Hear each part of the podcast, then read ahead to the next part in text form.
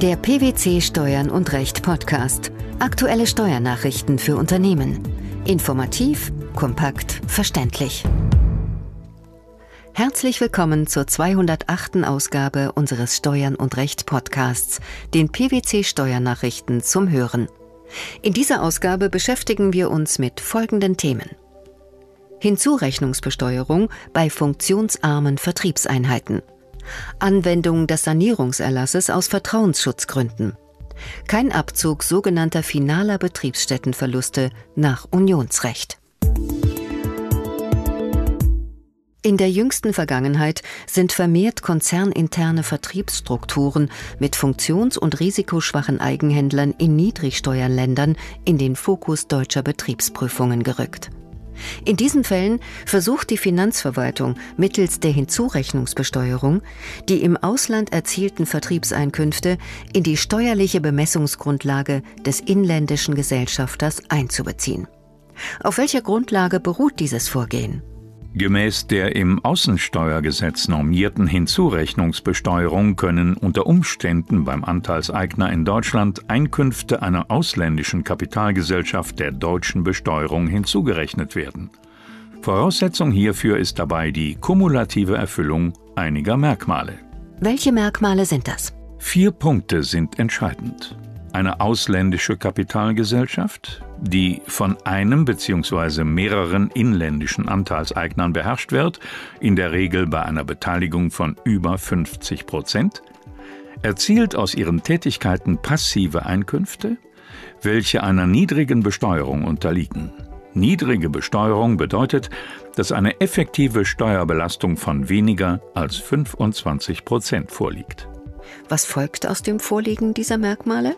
Als Rechtsfolge kommt es zu einer Aufhebung der Abschirmwirkung der ausländischen Kapitalgesellschaft, sodass deren Einkünfte in Höhe der Beteiligungsquote in die Steuerbemessungsgrundlage des Steuerinländers unter Anrechnung der ausländischen Steuer einbezogen werden. Grundsätzlich sind Einkünfte aus einer Handels- oder Vertriebstätigkeit als aktiv zu qualifizieren, sodass es in der Regel nicht zur Hinzurechnungsbesteuerung kommen sollte. In welchen Fällen ist aber Vorsicht geboten? Etwas anderes kann gelten, wenn der mehrheitlich beteiligte Anteilseigner der ausländischen Gesellschaft die Verfügungsmacht an den gehandelten Gütern oder Waren verschafft und im Hinblick auf die im Inland ausgeübten Funktionen eine schädliche Mitwirkung vorliegt. Letzteres wird seitens der Finanzverwaltung in einigen Fällen insbesondere bei Vertriebsstrukturen unterstellt, bei denen auf Ebene der Muttergesellschaft im Inland wesentliche Kernbereiche der Handelsfunktion zentralisiert werden. Das heißt, es werden Tätigkeiten ausgeübt, die funktional betrachtet Teil der von der Vertriebsgesellschaft auszuübenden Aktivitäten sind. Zu diesen Tätigkeiten gehören beispielsweise Vorbereitung, Abschluss und Ausführung von Geschäften, Leitung des Vertretereinsatzes, Lagerhaltung, Auslieferung sowie Übernahme der Finanzierung und des Handelsrisikos. Welche Bedeutung hat in diesem Zusammenhang der Sitz des Unternehmens? Die Hinzurechnungsbesteuerung greift nicht, wenn eine Gesellschaft mit Sitz oder Ort der Geschäftsleitung in einem EU- oder EWR-Staat nachweist, dass sie dort eine tatsächliche wirtschaftliche Tätigkeit ausübt. Dieser Motivtest ist in Drittstaatenfällen nicht anwendbar. Welche Möglichkeiten gibt es, um das Risiko einer Hinzurechnungsbesteuerung zu minimieren? Zur Minimierung von Hinzurechnungsbesteuerungsrisiken sollten die Funktionen und Risiken der involvierten Gesellschaften durch das Verrechnungspreissystem im Vorfeld klar abgegrenzt und fremdüblich vergütet werden. Zudem sollte darauf geachtet werden, dass die Vertriebsgesellschaft über genügend Substanz verfügt, um ihre Handelsgeschäfte selbst vorbereiten, abschließen und ausführen zu können, sowie eigenständig am Markt gegenüber Dritten aufzutreten. Schließlich kann die Hinzurechnungsbesteuerung auch dadurch vermieden werden, dass der ausländischen Vertriebsgesellschaft über die von ihr gehandelten Güter oder Waren keine Verfügungsmacht seitens eines Steuerinländers verschafft wird, beispielsweise durch einen Direktbezug vom Lieferanten. Was kann man Unternehmen folglich raten?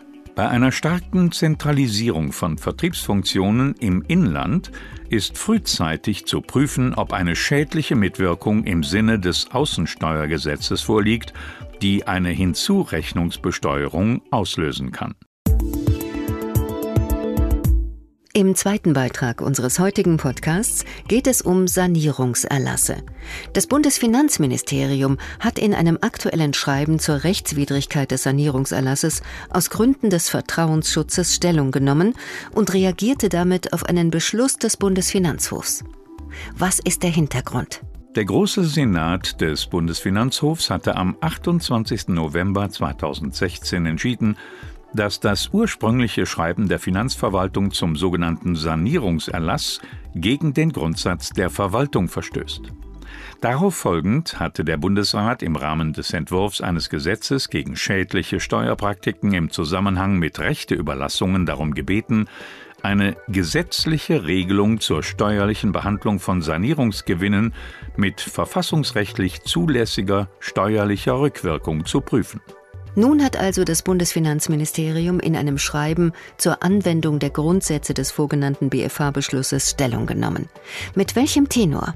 Die Verwaltung unterscheidet zwischen Forderungsverzichten, die bis zum 8. Februar 2017 endgültig vollzogen wurden, und Forderungsverzichten, die nach diesem Datum beschlossen wurden. Was gilt es demzufolge zu beachten? Bei Forderungsverzichten, die bis zum 8. Februar 2017 endgültig vollzogen wurden, sind die ursprünglichen BMF-Schreiben zum Sanierungserlass, zur ertragssteuerlichen Behandlung von Gewinnen aus Planinsolvenzverfahren aus einer Restschuldbefreiung oder einer Verbraucherinsolvenz weiter uneingeschränkt anzuwenden. Sofern der Forderungsverzicht Teil eines Insolvenzplans ist, gilt dieser mit Beschluss des Insolvenzgerichts als endgültig vollzogen. In den Fällen, in denen eine verbindliche Auskunft oder Zusage zur Anwendung des Sanierungserlasses bis einschließlich zum 8. Februar 2017 erteilt wurde, ist diese dann nicht aufzuheben und nicht zurückzunehmen, wenn der Forderungsverzicht der an der Sanierung beteiligten Gläubiger bis zur Entscheidung über die Aufhebung oder Rücknahme der verbindlichen Auskunft oder verbindlichen Zusage ganz oder im Wesentlichen vollzogen wurde oder im Einzelfall andere Vertrauensschutzgründe vorliegen. Und was gilt für Zusagen, die nach dem 8. Februar 2017 beschlossen wurden? Wenn eine verbindliche Auskunft oder Zusage nach dem 8. Februar 2017 erteilt wurde, ist sie nur dann nicht zurückzunehmen, wenn der Forderungsverzicht der an der Sanierung beteiligten Gläubiger bis zur Entscheidung über die Rücknahme vollzogen wurde. In allen übrigen Fällen, das heißt kein Forderungsverzicht aller an der Sanierung beteiligten Gläubiger bis zum 8. Februar 2017 und keine vorliegende verbindliche Auskunft oder Zusage, sind Billigkeitsmaßnahmen und Stundungen nur noch unter Widerrufsvorbehalt vorzunehmen. Erlassentscheidungen werden zurückgestellt. Wie geht es nun weiter? Nach Aussage der Finanzverwaltung sind verbindliche Auskünfte in Sanierungsfällen und Billigkeitsmaßnahmen nach Veröffentlichung dieses Schreibens im Einzelfall auch weiterhin möglich. Unser dritter Beitrag beschäftigt sich mit dem Abzug sogenannter finaler Betriebsstättenverluste die im Zuge einer Veräußerung des Anteils an einer Personengesellschaft an den Erwerber wegen der schlechten wirtschaftlichen Lage geleistete Ausgleichszahlung kann insoweit nicht bei der inländischen Besteuerung abgezogen werden, als sie auf die ausländische DBA-Betriebsstätte der Personengesellschaft entfällt. Der Bundesfinanzhof zieht zur Begründung seines am 17. Mai hierzu veröffentlichten Urteils die geänderte Rechtsprechung des Europäischen Gerichtshofes aus 2015 heran. Welcher Sachverhalt lag dem Urteil zugrunde? Die Klägerin, eine GmbH, hatte im Jahr 1999 ihren KG-Anteil auf den zweiten Kommanditisten übertragen. Die KG verfügte über eine italienische Betriebsstätte, die in den Jahren 1996 bis 1998 Verluste erwirtschaftete, welche gemäß den einschlägigen Regelungen im Einkommensteuergesetz gesondert festgestellt wurden. Wegen der zu erwartenden Verluste bei der KG hatte die Klägerin im Zuge der Übertragung eine Entschädigungszahlung zu leisten, die anteilig auf die italienische Betriebsstätte entfiel. Das Finanzamt behandelte den auf die italienische Betriebsstätte entfallenden Anteil der Ausgleichszahlung als nicht abzugsfähige Betriebsausgabe und stellte darüber hinaus fest, dass die Voraussetzungen einer Hinzurechnung der in den Vorjahren abgezogenen Verluste erfüllt seien. Das Finanzgericht hatte der Klage nur hinsichtlich des Betriebsausgabenabzugs stattgegeben. Der Bundesfinanzhof revidierte diese Entscheidung. Die Ausgleichszahlung kann seiner Ansicht nach weder als Betriebsausgabe noch als sogenannter finaler Verlust abgezogen werden. Wie argumentierten die Richter? Entscheidend ist laut Bundesfinanzhof die sogenannte Symmetriethese. Danach umfasst die DBA-Freistellung ausländischer Einkünfte sowohl positive als auch negative Einkommen. Die Rechtsprechung des Europäischen Gerichtshofs und des Bundesfinanzhofs ging bislang davon aus, dass aus Gründen der unionsrechtlichen Niederlassungsfreiheit bei der inländischen Körperschaftssteuerbemessungsgrundlage ein Verlustabzug möglich ist, wenn und soweit der Steuerpflichtige nachweist, dass die Verluste im ausländischen Betriebsstättenstaat steuerlich unter keinen Umständen verwertbar und damit final sind.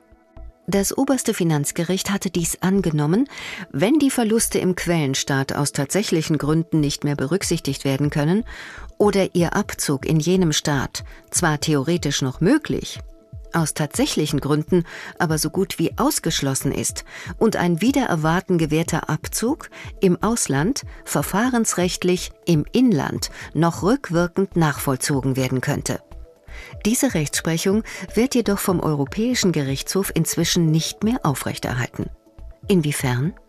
Im Urteil in der Rechtssache Timac Agro vom 17. Dezember 2015 hatte der EuGH entschieden, dass wegen fehlender tatbestandlicher Vergleichbarkeit mit einem Inlandsfall keine unionsrechtlichen Bedenken bestehen, wenn ein Mitgliedstaat einer gebietsansässigen Gesellschaft im Fall der Veräußerung einer in einem anderen Mitgliedstaat belegenen Betriebsstätte die Möglichkeit verwehrt, die Verluste der veräußerten Betriebsstätte in die Bemessungsgrundlage der Steuer einzubeziehen. Voraussetzung hierfür sei jedoch, dass aufgrund eines Doppelbesteuerungsabkommens die ausschließliche Befugnis zur Besteuerung der Ergebnisse dieser Betriebsstätte dem Mitgliedstaat zusteht, in dem sie belegen ist. Obwohl der Bundesfinanzhof in dem zitierten Timac Agro-Urteil durchaus weiterhin dogmatische Zweifel sieht, schloss er sich in seinem Urteil der Sichtweise der Europarichter an und hat von einer erneuten Vorlage der Rechtsfrage an den EuGH abgesehen. Die Hinzurechnungsbesteuerung bei funktionsarmen Vertriebseinheiten, die Anwendung des Sanierungserlasses aus Vertrauensschutzgründen sowie kein Abzug sogenannter finaler Betriebsstättenverluste nach Unionsrecht. Das waren die Themen der 208. Ausgabe unseres Steuern und Recht Podcasts, den PwC Steuernachrichten zum Hören. Wir freuen uns, dass Sie dabei waren und hoffen, dass Sie auch das nächste Mal wieder in die PwC Steuernachrichten reinhören. Steuerliche Beiträge zum Nachlesen finden Sie in der Zwischenzeit unter blogs.pwc.de slash steuern und recht.